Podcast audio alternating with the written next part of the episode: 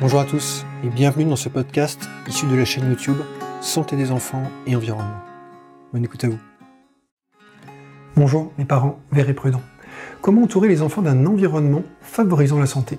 C'est notamment en agissant à notre niveau de parents quand l'action des pouvoirs publics ne suffit pas à protéger efficacement nos enfants. Et dans cette vidéo, je vais vous présenter un concept central en santé environnementale, l'exposome. Et on va voir ce qu'on peut en tirer pour nos actions de parents.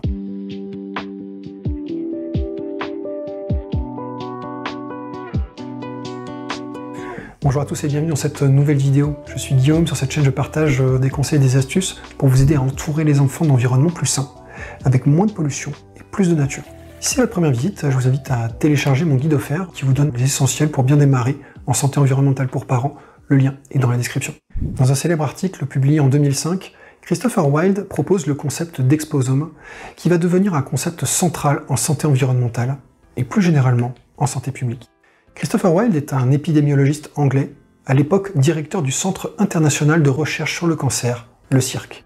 Il part du constat qu'on dispose de données et de capacités de mesure de plus en plus précises dans le domaine de la santé et dans le domaine de la génétique, grâce au progrès de la médecine, de l'imagerie, des analyses biologiques, etc.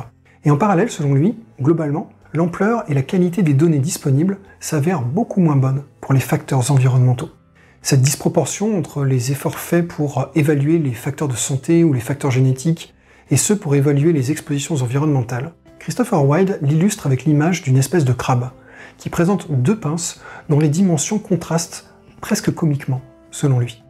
Bon, j'imagine qu'il doit y avoir une logique évolutionniste derrière la morphologie euh, si particulière de ce crabe. Mais en santé environnementale, cela pose une vraie difficulté si l'une des composantes principales fait l'objet d'une connaissance beaucoup moins bonne.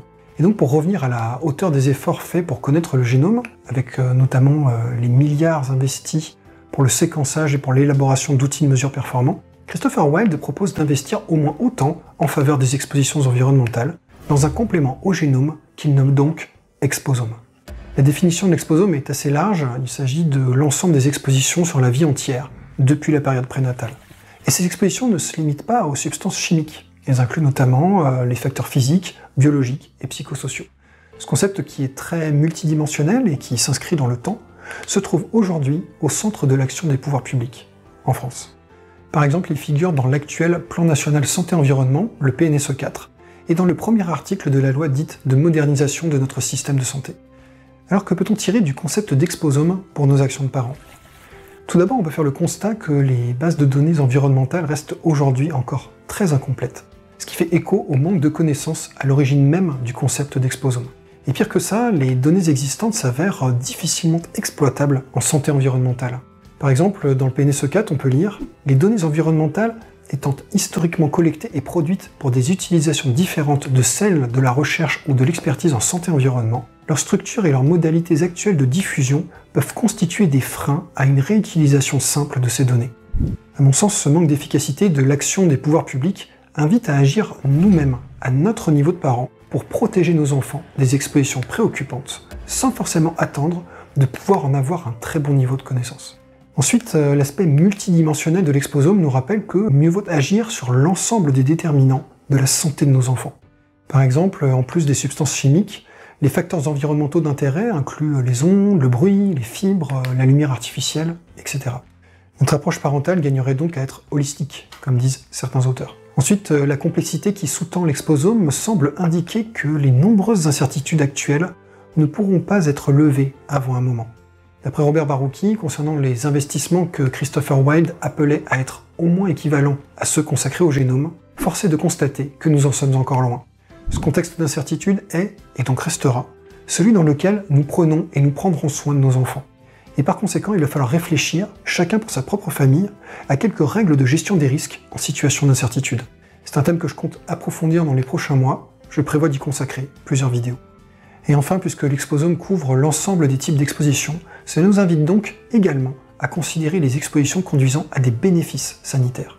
Et ainsi, comme l'indiquait Bernard Gégou, la prévention et la promotion de la santé sont à même de conduire à des exposomes favorables pour la santé. Et c'est d'ailleurs dans cette logique que s'inscrit mon travail sur santé des enfants et environnement. Voilà pour ces propositions euh, d'orientation pour nos actions de parents. Si ces éléments vous paraissent utiles, eh bien vous pouvez liker, vous abonner et clocher pour que YouTube favorise leur diffusion. Si vous voyez des compléments intéressants à ces éléments, eh dites-le moi dans les commentaires, ça contribuera à ce que tout le monde progresse. En attendant, je vous invite à faire partie des parents verts prudents, des parents qui choisissent une approche holistique pour favoriser la santé de leurs enfants. À bientôt. Voilà pour ce podcast issu de la chaîne YouTube. Si vous trouvez ce type de conseil utile, si vous pensez qu'il peut être utile à d'autres personnes, je vous invite à prendre une minute pour donner une note sur votre plateforme de podcast et y écrire votre avis. Vous pouvez aussi partager sur vos réseaux sociaux.